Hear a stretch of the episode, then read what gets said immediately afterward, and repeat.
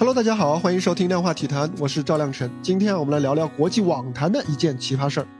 九届澳网男单冠军德约科维奇最近遇到了一件很神奇的麻烦事儿。他来到澳大利亚参加澳网，却在入境的时候呢，因为没有打疫苗，不符合入境要求而被送到了墨尔本当地的酒店隔离。虽然目前小德上诉到了当地法院，但是很可能等待他的仍然是被遣返的命运。众所周知啊，小德是一直没有接种新冠疫苗的。但是他此行呢，原本还是挺有底气的，因为澳网官方明确告诉他，他符合澳网的医学豁免的要求，可以参赛。而且啊，对他进行医学评估的专家组之一呢，就是比赛举办地墨尔本所在的维多利亚州卫生部所指定的，可以说是得到了官方的背书。然而等到入境的时候，小德却发现事情是急转直下，他被澳大利亚卫生部告知自己的医学豁免并不成立。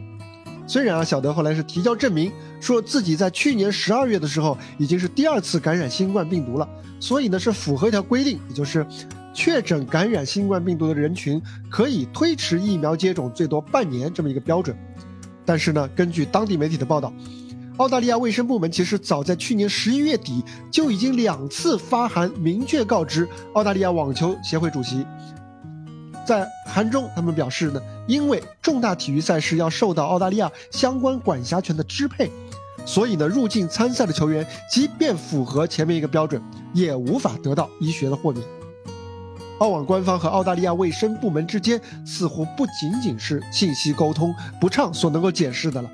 种种迹象显示啊。澳网官方是在明知小德很可能没有办法合规入境的情况下，仍然想方设法斡旋，哎，来向小德亮出了绿灯。至于这个维多利亚州当地的卫生部门究竟是被澳网官方忽悠了，还是双方本来就心照不宣，这个我们暂时还不得而知。澳网呢是需要小德这样的巨星来维持赛事的影响力和上座率，但是呢，他们的侥幸心理啊被现实击得粉碎。因为澳大利亚的疫情呢，最近正在急剧的恶化，小德这样的大牌球员不用打疫苗就入境比赛，这让当地的民众非常的反感，而这也间接促使了澳大利亚卫生部门关注这件事，并且最终做出了拒绝他入境的决定。如今啊，这件事件甚至已经发酵啊，上升到了小德的祖国塞尔维亚和澳大利亚两国领导人层面的对话，而类似的事件啊，其实在国际体坛并不罕见。像去年巴西主场对阿根廷的世预赛，在比赛开始五分钟后，巴西卫生部门和警察进场叫停了比赛。原因啊是四名效力于英超球队的阿根廷球员在入境的时候隐瞒了自己入境巴西前没有去过英国的信息，以此呢来避免十四天的隔离。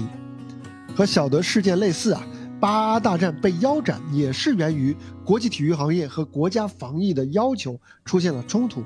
因为根据巴西的防疫要求，英国是高风险地区，来自英超的巴西球员必须被隔离。但是呢，另一方面，根据南美足协的规定，由于会员国之间已经实行了防疫豁免的协议，所以呢，英超的美洲籍的球员可以参赛。瞧瞧，球员可以参赛，但是却不可以入境。当相对来说比较行业自治的这样一个国际体育行业啊协会和国家的防疫要求各说各话的时候，这样的悖论就出现了。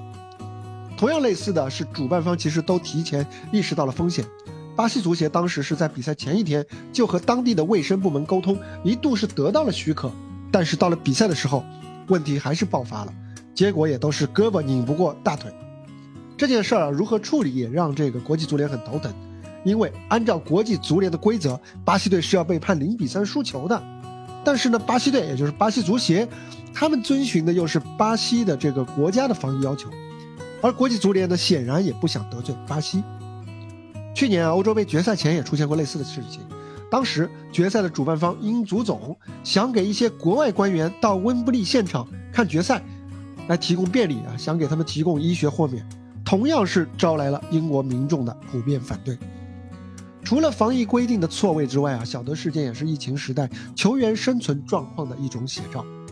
你看啊，如果要确保参赛，那么球员运动员就必须按规定接种疫苗；而如果他要行使自己的不接种疫苗的权利，那么就要承担相应的义务，也就是要接受独立的医学评估，来寻求医学豁免的证明，或者他就要遵循防疫的规定，放弃或者部分放弃自己参加比赛的权利。如果这一次小德的澳大利亚签证最终被判定无效，他很可能将连续三年无缘澳网。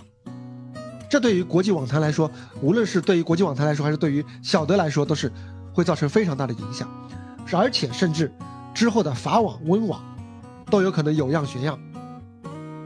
而类似的典型例子呢，是 NBA 的纽约篮网队的巨星凯里·欧文，因为不愿意打疫苗，他是没有办法满足纽约州的防疫要求。这也导致一个奇葩的现象出现，就是他长期只能帮助球队去打客场，而不能够帮球队打主场，因为在大部分的客场是没有呃球员必须打疫苗这么一个相关的规定的。职业体育啊是高度全球化的行业，伴随着选手频繁的出入境，在疫情时代受到的影响是非常大的。无论小德事件如何收场，他都给各项体育赛事的主办方和行业协会提了一个醒。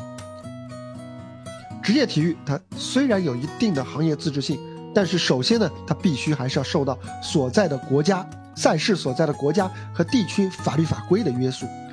所以呢，与其抱着侥幸心理为了赛事流量来钻防疫规定的空子，来一个先斩后奏，还不如开诚布公的透明沟通。就算最终协商不成，至少也不会害得像小德和阿根廷队那样，到了赛地还要被赶回家。好了，这就是本期量化体坛的全部内容。欢迎点赞、转发、收藏、订阅，我们下期接着聊，拜拜。